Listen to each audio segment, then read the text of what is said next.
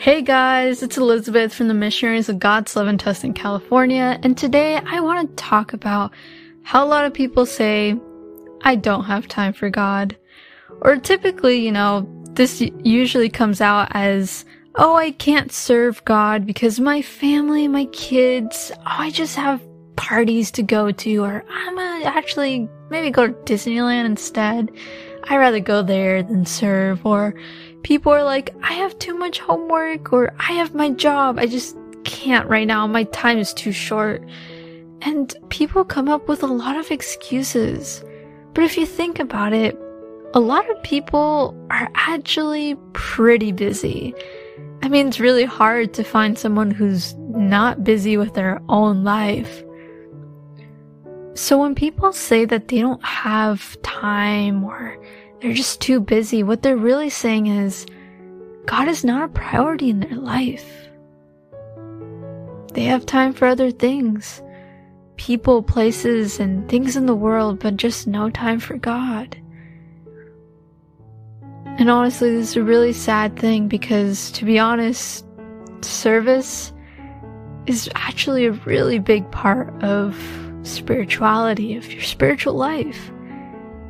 I mean, Jesus calls us to serve one another, to do good, to spread goodness and the word of the Lord.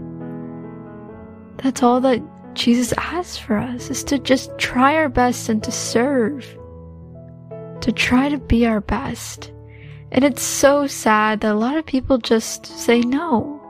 Because a lot of the times when you actually serve, not only are you helping other people, but you end up helping yourself.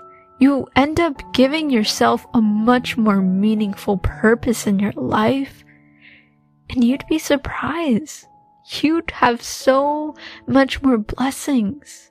A lot of the times I feel like when you serve, you give whatever you can. For example, let's just say like, I like just give the church a dollar, but then God can multiply it by like 10, 20, you name it. God is blissful. So we are really being called to serve. Even if a lot of people say no, please don't be one of those people anymore. Listen to God and serve. Let's see what the Bible says. 1 Peter 4 verse 10 reads, As each has received a gift, use it to serve one another as good stewards of God's varied grace. God gave us each a gift. And what he's asking us is just to simply use it to not be selfish and be like, oh no, this is my gift, this is my talent, and I'm only going to use it for me, for my benefit, for money. No. God is saying that we should use it to serve others, to be good stewards. Wouldn't life be so much more better if we served one another? Galatians 5:13 reads, "For you are called to freedom, brothers. Only do not use your freedom as an opportunity for the flesh, but through love serve one another. This is another beautiful Bible verse as it reminds us that we were also given the gift of freedom. But we shouldn't use that freedom only for our flesh, for our desires, for our wants, but we should actually use it to love and serve one another.